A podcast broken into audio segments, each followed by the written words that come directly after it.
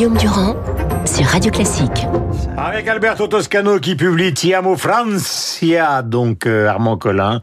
Et ce sont évidemment les Italiens qui nous ont aidés à fabriquer la France, de Léonard de Vinci à Pierre Cardin, etc., etc. En plus, la caractéristique de cette matinale, c'est que Philippe Tesson s'est assis à côté donc d'Alberto sans mettre de masque. Donc, ce qui prouve que ça sa crainte de litanie est quand même légère. Dites-moi, mon cher Alberto, pour un moment, nous allons rendre hommage à notre beau, beau pays. Finalement, en France, il n'y a pas de cas. Euh, le système hospitalo-universitaire a assez bien fonctionné, les quarantaines. Qu'est-ce s'est-il passé exactement en Italie? Alors, le, le, foyer est né, c'est presque certain, d'un hôpital, hein, euh, où des contrôles n'ont pas été euh, vérifié, le protocole n'a pas été respecté, Mhm. et une personne qui probablement arrivait de Chine, mais pas directement parce que les vols ont été suspendus euh, très tôt. Car qu'on connaît le patient numéro un, qui est ce fan de football, euh, Voilà. et ce fan de, de Ce- marathon, ce- oui, qui va dans des bars, qui va un peu partout, mais on ne sait pas qu'il a contaminé. Exactement. Donc on cherche le, le contaminateur. voilà, et on pas le trouve existe pas, mais, mais à la limite... au Contamineur, me dit Philippe Tesson, qui est mon professeur de français. Oui, oui. contamineur, du, du verbe contaminer, et voilà. Et c'est, on ne le connaît pas, et à la limite, ce n'est plus très important de le connaître, parce qu'au point où on est, euh, euh, il faut évidemment soigner ceux qui ont attrapé la maladie plutôt que s'interroger sur le passé. Ceci dit, il est prêt, on peut imaginer que cette personne est arrivée de Chine en passant par un autre pays parce que les vols directs entre la Chine et l'Italie ont été très tôt suspendus. Euh, là, en Italie, on fait beaucoup de tests, vraiment beaucoup. En France, on en fait certainement beaucoup moins. Alors, je sais pas, il y a ceux qui disent qu'il y a un côté nuage de, de Tchernobyl et que la France préfère ne pas vérifier plutôt que euh, faire des découvertes, découvertes désagréables. À Marseille, euh, les gens ont dit qu'il y avait pratiquement 1000 tests qui étaient possibles par jour. Sur la région parisienne, on parle de, de plus de 400, etc., etc. Oui, oui. Donc, euh, ça a quand même plutôt l'air de fonctionner. Oui, alors la France a la chance de ne pas avoir de, de cas positifs de ce Pour virus l'instant, pour l'instant, et, et c'est tant mieux, et c'est tant mieux. Ouais. Et évidemment, du point de vue du, point de vue italien, on s'interroge sur ce discours sur les frontières, Mhm. sur les fermetures, sur cette confusion et sur ces exorcismes qui sont faits euh, par rapport à ceux qui arrivent d'Italie. Il est parfaitement logique de mettre ceux qui arrivent des zones rouges en quarantaine, mais les zones, zones rouges aujourd'hui sont fermées, donc il est Mhm. difficile de sortir. Et vous reconnaissez, euh, d'ailleurs c'est pas de votre faute, vous n'y êtes pour rien, vous n'êtes pas président du conseil en Italie, mais il y a eu au départ dans un hôpital un manque de euh, clairvoyance. Oui, c'est clair. c'est très probable. C'est très, pro- oui, très, probable. Donc, il y a une responsabilité aussi de quelqu'un à l'intérieur de cet hôpital. Voilà. hein. Euh, Philippe, est-ce que vous faites partie de ces gens, euh, tout à l'heure, David le disait euh, excellemment, qui sont dans la psychose absolue du coronavirus Ça intègre la psychose quotidienne, la psychose médicale, la psychose économique, la psychose boursière, etc., etc. Non, j'essaie d'être dans la lucidité. Euh, voilà, j'essaie de, de- bien sûr, j'essaie de participer à cette psychose. C'est quand même une question de raison aussi, une question de discipline personnelle, une question de volonté, euh, de raison. On peut dire la raison. Euh, en revanche, la lucidité. Euh, en même temps, je me dis comment, euh, dans l'ignorance, je suis non seulement de l'actualité, mais de la médecine et de la science dans ces données. Enfin, toute votre famille, le quotidien du médecin, vous vous moquez de moi quoi Ben, sou- Oui, mais enfin, encore une fois, la, C'est quand même vous qui avez dirigé cette joyeuse entreprise Non, mais, non, mais- qui a éduqué des centaines de médecins à travers des dizaines Oui, d'années. D'abord, c'était davantage ma femme qui était médecin que moi-même. hein, première- Premièrement. Deuxièmement, euh, euh, cette raison qui appartient à l'expérience et à l'âge et qui est mon privilège, hein, je peux dire ça. Euh, ouais, je, je suis pas, je suis pas un adolescent, euh, je suis pas non plus un, un vieillard obsédé, et psychiatriquement euh, exposé. Non, pas du tout. Ma lucidité, ça veut dire que je me dis, et je pense que c'est également en- vous encore que vous soyez beaucoup plus hypochondriaque que moi, euh, je me, parce que plus jeune sans doute, et puis peut-être parce que moins formé, moins moins solide, moins Ouais, constitué. Je peux pas, je peux pas, excusez-moi. Non, mais vous avez raison, un petit matin. Éviter Une ça. petite vacherie le matin, ça fait du bien. Je me dis, comment immu- immuniser, comment est-il possible d'immuniser quelque chose? Euh, le- euh, 7 milliards d'individus contre les effets d'une maladie dont on ne connaît même pas la nature, si j'ai Hmm. bien compris. Mais alors, je reviens ça, à des terrains. Je me dis, ça, c'est une forme d'intelligence élémentaire Ouais. que j'essaie de développer euh, contre les tentations, contre les fantasmes Alors. que je peux avoir, qui sont là, c'est-à-dire la panique. Question politique, euh, puisque c'est aussi quand même votre grande spécialité. Bon, il y a les inquiétudes de l'OMS. Il y a l'idée que tout d'un coup, si jamais le coronavirus débarquait en Afrique, ce serait très compliqué, car à part le Sénégal, les pays du Sud, comme l'Afrique du Sud, on n'est pas très équipés. Mais tout à l'heure, à votre place, Emmanuel Grégoire, l'adjoint d'Anne Hidalgo, était là en disant... C'est une faute politique qu'on ait enlevé à Agnès. Buzyn de- de- du ministère de la Santé le pour le... pot, le pot était en pleine campagne électorale.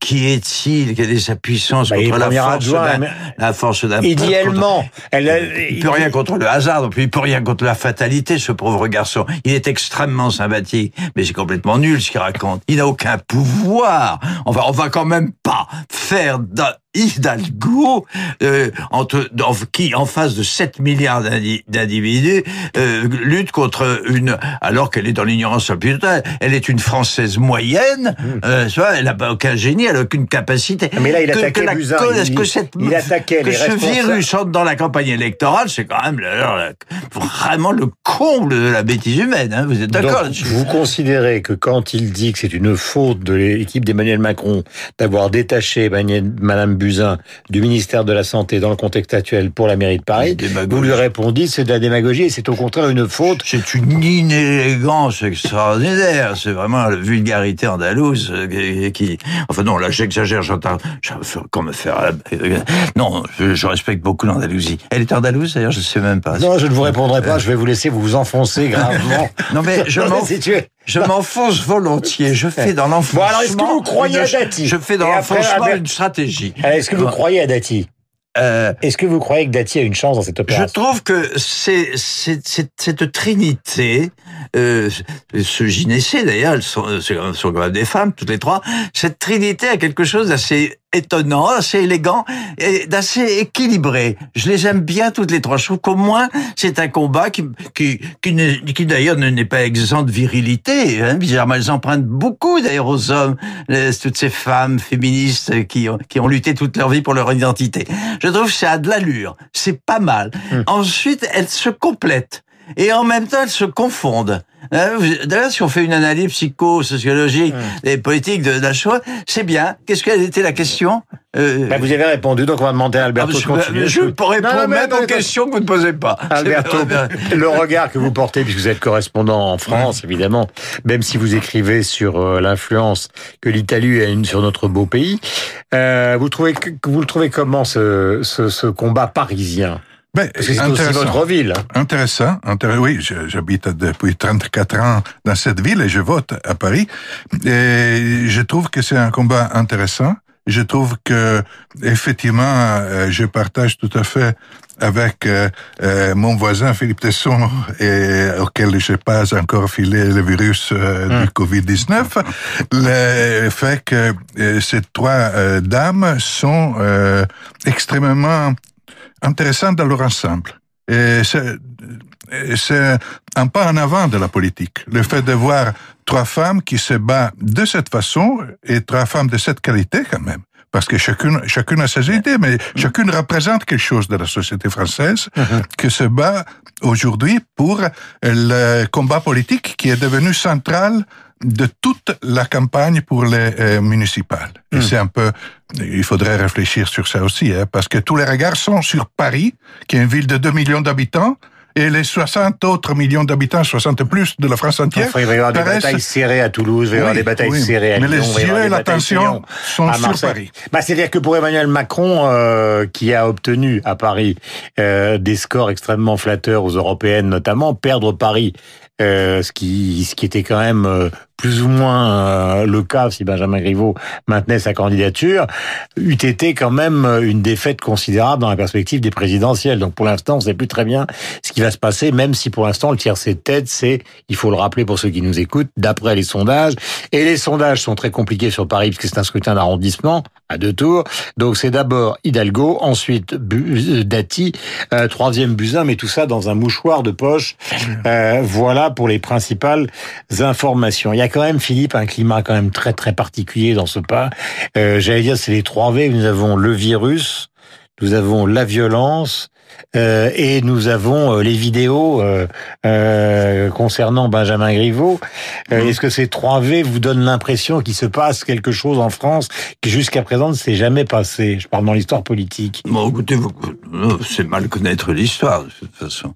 C'est vrai, c'est pas la première fois que c'est pas la première fois que la fatalité, euh, le le le hasard, euh, le malheur et le bonheur, enfin le le- l'inattendu euh, gouverne une campagne électorale. Ça fait partie, de toute façon, ça fait partie de la politique, euh, partie de la politique, ça. Hein, surtout, ça fait partie la démo- du principe démocratique.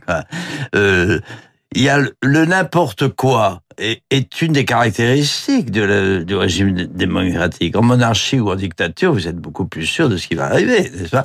À ce propos, d'ailleurs, je, je, je, ce qui ça, ça m'amuse pas, mais je trouve incroyable que si rapidement l'image de la Chine, qui était euh, euh, euh, se, se trouve complètement bouleversée par cette, ce fait divers médical qui est très important, et qui est quand même un fait divers et qui est le fruit du hasard.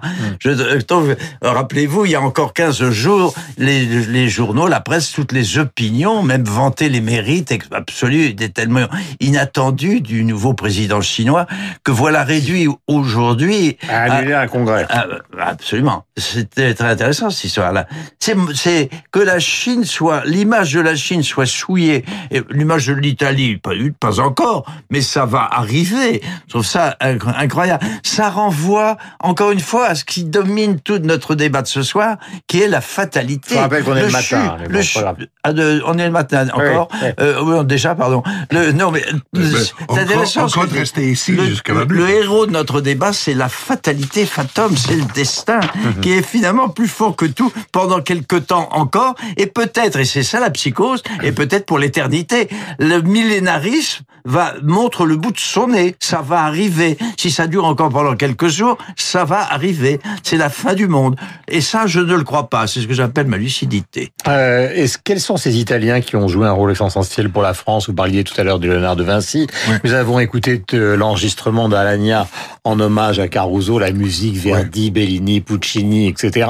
Oui, Euh, il y a beaucoup d'artistes italiens qui ont joué un rôle. Lucio Fontana, par exemple, euh, grand artiste contemporain. Oui, Et oui. ils sont très très nombreux. Euh, sans doute, par exemple, Renzo Piano, le Beaubourg, pour parler de quelqu'un de récent, ou Gao Lenti et le, mu- ou le musée d'Orsay. Mm. Mais pour aller arrière dans, le- dans le temps, on peut parler évidemment de Léonard, mais aussi de Catherine de Médicis, qui a importé en France de recettes gastronomiques qui qui font partie du patrimoine français. Mais il y a surtout, et je voulais parler du livre, sur, euh, aussi des Italiens qui, pendant la euh, Seconde Guerre mondiale, par exemple, ayant été du mauvais côté parce qu'ils étaient occupants de Nice, de Grenoble, d'une partie de la France du sud-est, ont sauvé les Juifs. Et pendant la Seconde Guerre mondiale, entre 42 et 43, la période de, l'occupation italienne d'une partie de la France, il y a eu des dizaines de milliers de Juifs, de Juifs qui sont allés dans la zone d'occupation italienne pour avoir la vie sauve. Et qui, y compris Robert Badinter. Ne parlons pas de ceux qui ont fait le monde, c'est mieux encore, comme Galilée, c'est absolument extraordinaire. C'est un réservoir d'humanité, l'Italie, mais sensationnel, Mais- en tout domaine. Voilà, c'est pas un livre nationaliste, c'est un livre pour parler surtout des émigrés italiens en France, des immigrés italiens qui ont été des grands travailleurs en France pendant un siècle et plus. Voilà, ce soir donc à 20h, journal du classique avec comme invité Hélène Mercier à l'occasion donc un enregistrement consacré au compositeur québécois André Mathieu et puis euh, vous connaissez le nouvel épisode, vous allez connaître le nouvel épisode du podcast de retour vers le classique, c'est toujours avec Augustin Lefebvre. Le plaisir de faire euh, le mélange ou plutôt en tout cas la comparaison entre la musique classique que nous aimons tant et la pop culture à partir de l'enregistrement de l'Histomania de Phoenix, le groupe de Versailles, donc groupe de rock, il réfléchit réfléchir justement à cette fantastique listomania qui s'est emparée euh, bah, de l'Europe du 19e siècle. Liszt c'était un génie du piano, un compositeur incroyable. Philippe est un grand pianiste, notre parrain Philippe Tesson. Voici la rhapsodie hongroise euh, numéro 2 de Franz Liszt.